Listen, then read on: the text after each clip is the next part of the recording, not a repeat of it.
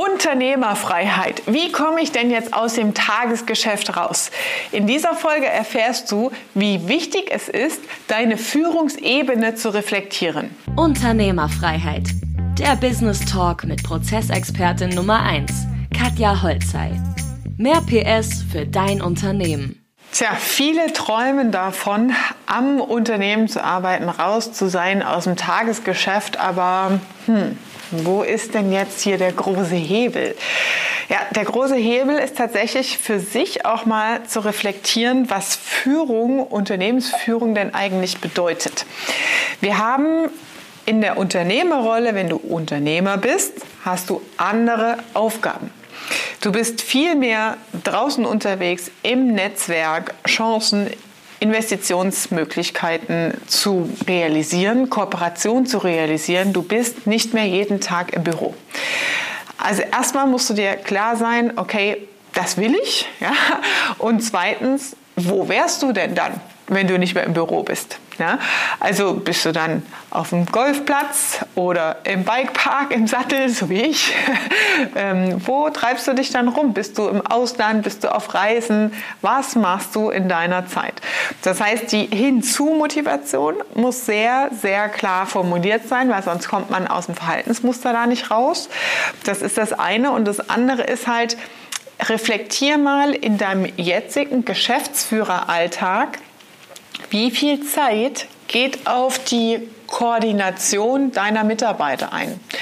Und es gibt eine ganz wichtige Formel, die viele nicht kennen. Und zwar sind das die Führungslinien. Wie viele Berichtslinien hast du als Chef? Und der größte GAU ist dann meistens bei Bauunternehmen. Ja, wenn du zum Beispiel in einer Baufirma bist mit 70 Mitarbeitern in Summe, und du selber noch alle führst und koordinierst und du mit jedem einzelnen Handwerker in deinem Baubetrieb die direkte Kommunikationslinie hast, ja, dann hast du wahrscheinlich 300 Nachrichten pro Tag auf deinem WhatsApp-Kanal. also, die Regel lautet 7 bis 10. Also eine Berichtslinie, eine Führungsrolle umfasst zwischen sieben und höchstens zehn Mitarbeiter im Team. Das heißt, wenn du 70 Mitarbeiter hast im Bau, es sind deine Direct Reports, sagt man dazu, also die Mitarbeiter, die eigentlich eine Führungsrolle haben und direkt an dich berichten, sieben.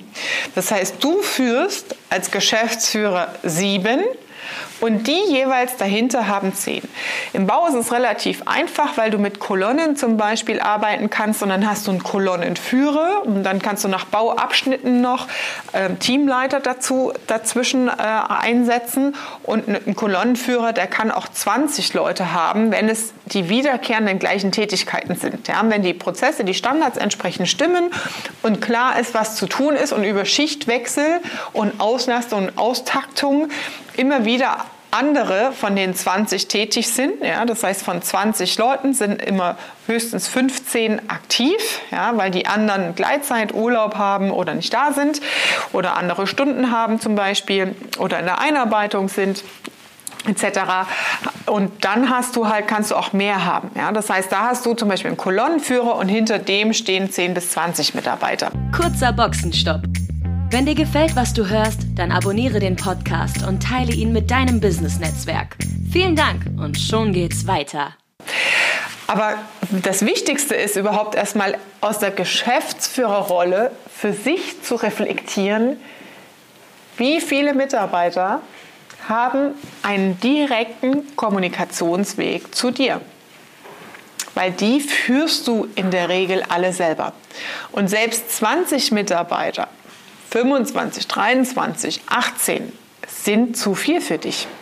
Wenn du ein kleiner mittelständischer Betrieb bist, der allein als Geschäftsführer der mit dem Steuerberater spricht, der sich um Holdinggründung äh, äh, auseinandersetzt, mit neuen Geschäftsmodellen sich auseinandersetzt und noch 20 Mitarbeiter jeden Tag auf dem Handy, in den E-Mail-Postfächern und überall hat, die alle dann wieder 20 mal x Kunden betreuen, ja, gute Nacht.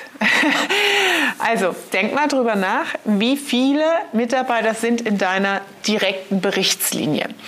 Und In der Unternehmerrolle differenzieren wir einmal Unternehmer sein als Inhaber, Gründer oder ehemaliger Inhaber und Gründer außerhalb des Tagesgeschäfts und dann jemanden zu haben, der das operative Geschäft für dich führt. Im Idealfall ein angestellter Geschäftsführer, aber auch so jemanden holst du nicht direkt von der Straße und setzt den da rein, sondern der muss auch dahin entwickelt werden und das Vertrauen zwischen dir und ihm und dem Führungsstil muss halt erst auch entwickelt werden und definiert werden, ja, dass du auch die Möglichkeit hast, mit der Zeit loszulassen und ähm, nicht zu viele Risiken auch eingehst. Ja, da gibt es auch abgestufte Modelle, wie man das machen kann. Und dieser Geschäftsführer übernimmt dann das Tagesgeschäft, aber nichtsdestotrotz braucht auch der wieder stellvertretend für seine Aufgabe Führungsverantwortliche. Und in der nächsten Folge erzähle ich dir Varianten, wie du ein Führungsteam aufbaust, ohne gleichzeitig in Kosten zu explodieren, weil die Mitarbeiter dann sagen so, boah, ja, jetzt bin ich hier Teamleiter, ja, und jetzt bin ich hier der Chef. Oder vielleicht auch Kompetenzen fehlen in der Führungsverantwortung, wo du sagst so, hm, dem traue ich das zwar zu, aber der braucht noch ein Jahr. Der braucht noch ein bisschen Erfahrung. Ne? Der muss sich vielleicht auch noch mal ein, zwei Mal beim Kunden die Nase blutig laufen, um selbst noch reflektierter zu agieren und die besseren Entscheidungen zu treffen. Also in der nächsten Folge erfährst du, wie kannst du deine Führungsebene aufbauen, deine nächste, vielleicht auch erste Führungsebene aufbauen, ohne direkt komplette Teamleiter, Bereichsleiter etc.